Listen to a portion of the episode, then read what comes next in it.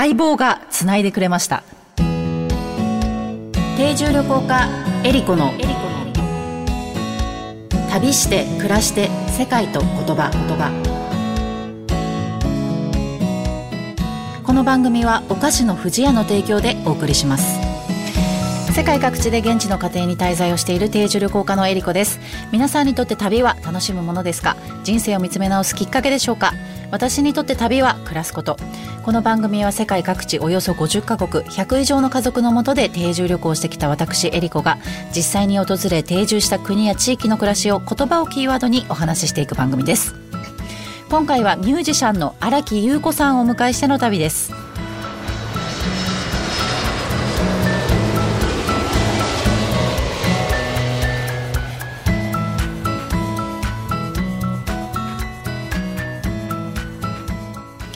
改めましてエリコです。今回はゲストをお迎えしての旅になります。お相手は荒木優子さんです。よろしくお願いします。よろしくお願いします。ようこそおいでくださいました。はい。まずは荒木優子さんの簡単なプロフィールをご紹介させていただきます、えー、安藤優子くるり竹原ピストル畑元弘、布袋寅泰、小野陽子をはじめ、多数のアーティストのレコーディングセッションやアルバムに参加されているドラマーです。ミグ名義でオリジナルアルバム3枚、ベストアルバム1枚をリリースされています。2018年からユニットカリブーとしても活動。昭和音楽大学ジャズポピュラー音楽科にて非常勤講師も務められて、更新の教育にも当たられています。また、地元鳥取県境港市のフィッシュ大使に2014年に就任。音楽を通して山陰地方をつなぐ活動にも尽力をされています。ということで、はい。えー、荒木優子先輩。ね、知らなかった。後輩なのね。そうなんです。えっ、ー、と、境港高校を出身ということで、私たちはそういう接点で、えー、何年前でしたかね？あれコロナの前でしたかね？ですね。はい。初めましてはね。はい。えっ、ー、と、だから3、4年ぐらい前に、うん、境港の会で、はい、えー、お会いさせていただき、ご挨拶をさせていただいて、はい、あの、先輩方からもう世界を代表するすごいドラマーの方が、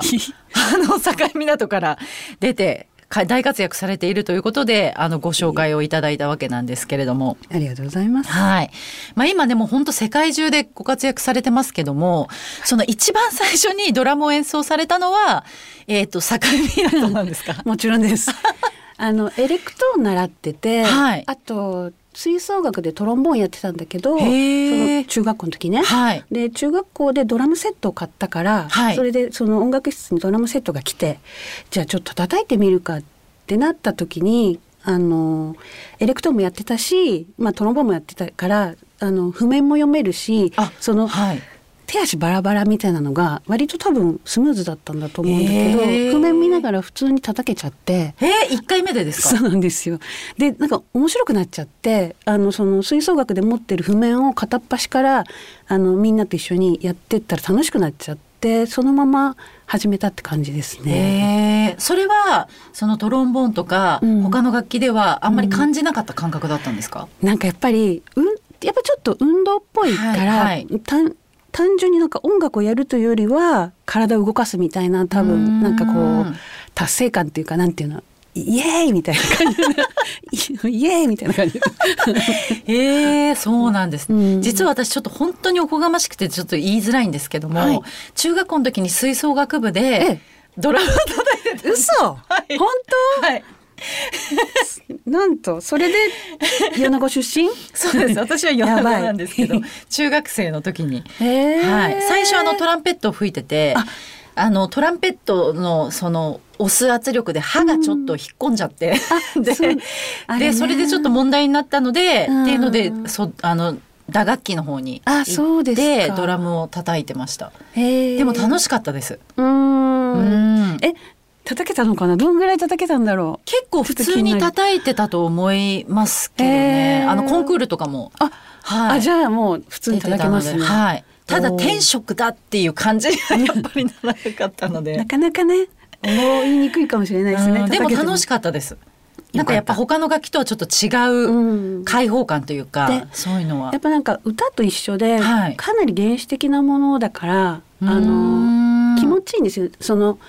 なんてコツがいらないというか叩いたら音が出るし、はい、個性もすごい出るから出やすい、はいはい、ストレート。にだからなんか楽しくなると思うんですよね。いやもうなんかすいませんこんな話。いやいやいやちょっとびっくりしました。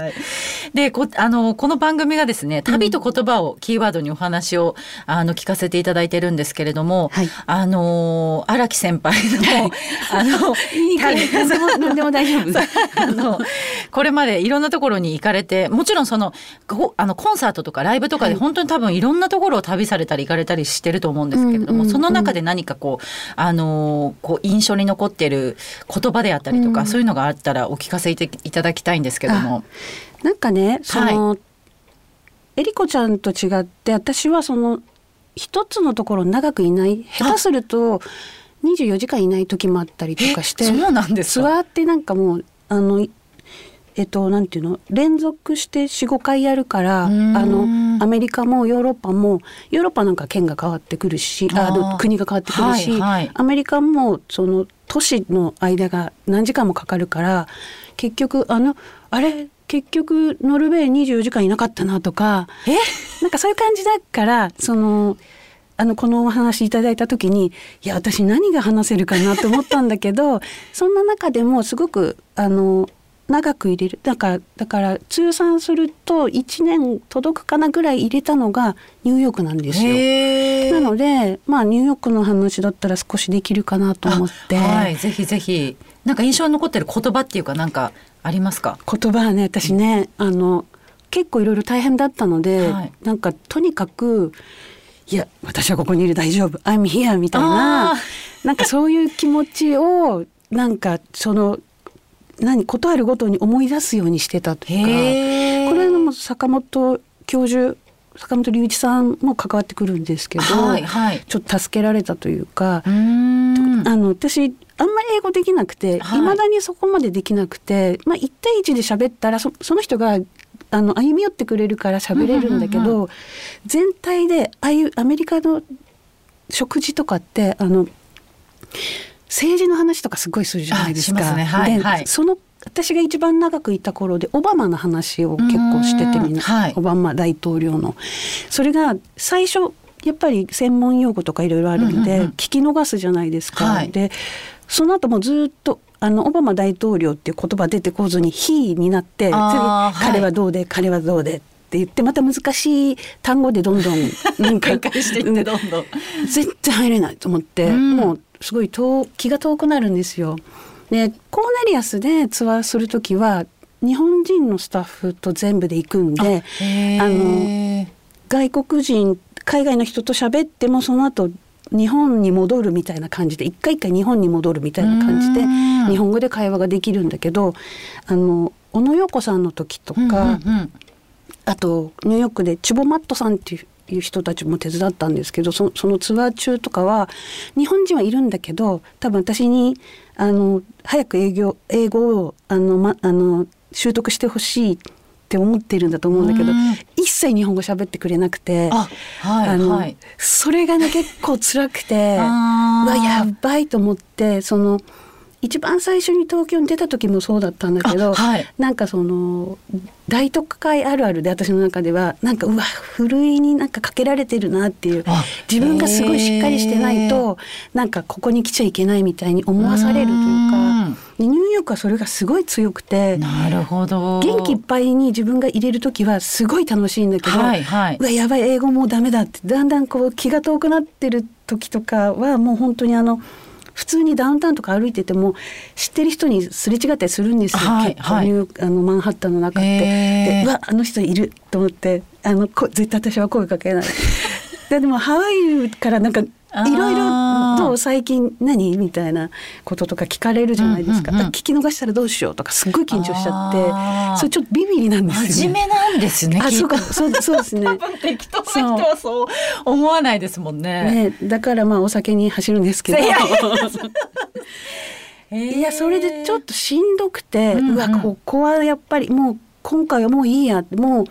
うもうこの小野洋子さんという人にもこんなに貴重な機会でね一緒に演奏したり喋ったりできるけどもうこの機会もういらないぐらいもう帰りたいみたいになっちゃうんですけど、はい、あのでなん結構10年以上前に坂本龍一さんにお会いできて、はい、それでその坂本さんがあの相棒っていう、はい、あの刑事ドラマがあるじゃないですか。ははいはい、あの水谷豊さんの、はい、あれがすごい大好きだったんですよ。で私も大好きであのドラマすごい見る本で、はい、それでその教授のお家にニューヨークのお家にいた時に、あの DVD が並べてあって相棒の。え？っと思ってあ相棒あれあ相棒があるってつい言っちゃったんです そしたら目がキランってして「あ見る? 」えー、僕はもう何回も見てるんだけど何回見てもいいからって言ってそれがきっかけでニューヨークに行くたびにあのご飯一緒に行ってあの普通スイーツまで食べるんだけど、はい、もうスイーツいいよね。相棒行くよねみたいな感じで。相棒行くよねで相棒見るっていうその時間がすごいなんかなんか大事だったっていうか、あ大丈夫私大丈夫みたいななんか時間になって。そうえでも見てる間は特に喋らないってことですよね。喋一緒に見てるだけ。そうですね。喋らないし、なんだったら教授は寝てますね。え？だからなんかその空間を共有してるみたいな。なるほど。えー、で二人ともミュージシャンだけど特に音楽の話を、全然しないです。そうなんです、ね、そもそも私が音楽の話できないタイプの人でリスナーではなくて私は、はいやっぱりそれそれこそスポーツのようにドラムを叩いているところがちょっとあってそれ知ってらっしゃるんで。面白い。へだからその教授の過去やってた YMO より YMO より前にやってたバンドとかも一切知らないんでそれも知ってるからなそれそれって考えると結構楽楽ではあったけどちょっと特殊なタイプだったかもしれないです。いやすごいと思います。だから身体的にその楽器を取り入れてるってことですもんね。んきっと。ああいや面白いです。だけどこの都会にいらっしゃる時、まあ今もそうですか？その東京にいらっしゃる時は。I'm here っていうその意識で。いや東京はね もうさすがにあの18で出てきて今49だから、はい、そのなんだったら鳥取にいる時間よりもねもう長くなったからそうですね確かに地元感もありありますけどね。私でもまだ慣れないです。え、本当？はい。えー、都会は都会っていうかやっぱり、えー、やっぱり鳥取の方がいいですね。じゃあ老後とかは？多分まあ田舎に住むと思います。都会はちょっと、本当に苦手なんで、それこそ I'm here って思ってないと多分流されちゃうと思う。えー、そうなんですよ。でもすごい貴重なお話ありがとうございます。えー、荒木優子さんからお知らせがございます。はい。はい。えー、現在所属所属されているオフィスオーガスタさんが主催する毎年恒例の大規模音楽イベントがあるそうですね。はい、オーガスタキャンプ2023年スキマスイッチ 20th Anniversary ということで。はい、発音がいい。ありがとうございます。えー、9月23日土曜日、えー、会場は横浜赤レンガパークで開催されるということで、はい、これは毎年参加されてるんですか？参加してます。もうあの参加してない年も正直あるんですけど、はい、カネリアスのツアーとかで。もう最ここ10年かなは、はい、絶対にあの参加ししたいってことでここは絶対にスケジュールも開けてるし、はい、すごい重要な重要な。私の中で重要な年一必ずやるあの何かしらみたいな特別なものって感じですね。ねはい、チケットなどの詳細はえっ、とイベント公式ウェブサイトをご覧いただければと思います。そして、えー、コーネリアスのドラマーとしてもえっ、ー、とイベントに参加されます。6月16日ライジングフェスティバル2023年メルボルンはい、えー、6月17日ビビットシドニーということで、はい、えー、こちらはオーストラリアですか？ですね。すごい久しぶりに行くんですけど。へえもうすぐですね。もうすぐですね。はい。ぜひまあこれこちら二つ、えっ、ー、と、まあ、その赤レンガか、オーストラリアに行けば、荒木優子さん見れますよという。ぜひぜひ。あの、メルボルン。はい。いい街なので。ぜひね、皆さん、あの、こちらの詳細は荒木優子さんの公式サイトでも、はい、あの、見ることができますので、ぜひ覗いてみてください。はい。はい。今回は、えー、ゲストはアーティストの荒木優子さんとお届けしました。どうもありがとうございました。ありがとうございました。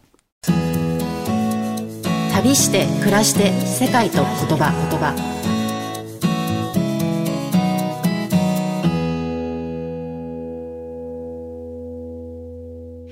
ここでお知らせです富士屋のウェブサイトに私、エリコがペコちゃんと一緒に旅をして見えた世界の国々の文化や習慣についてのコラムが掲載されています。富士屋のウェブサイトのトップページからペコちゃんの森のバナーをクリックしてエリコペコちゃんの旅の記事にお入りください。ペコちゃんの森ウェブサイトは富士屋ファミリー文化研究所が行う様々な活動を楽しくご覧いただけるご報告の場であると同時に、お客様とのコミュニケーションの場としても活用していただけるサイトで、毎月定期更新しています。エリコペコちゃんの森のコラムの他にも、長野県黒姫にあるペコちゃんの森の様子や、森林整備活動のご報告、スマイルをテーマにした川柳の募集、オリジナル壁紙カレンダーがダウンロードできるコーナーなどもあります。ぜひ、藤屋のウェブサイト、ペコちゃんの森を覗いてみてください。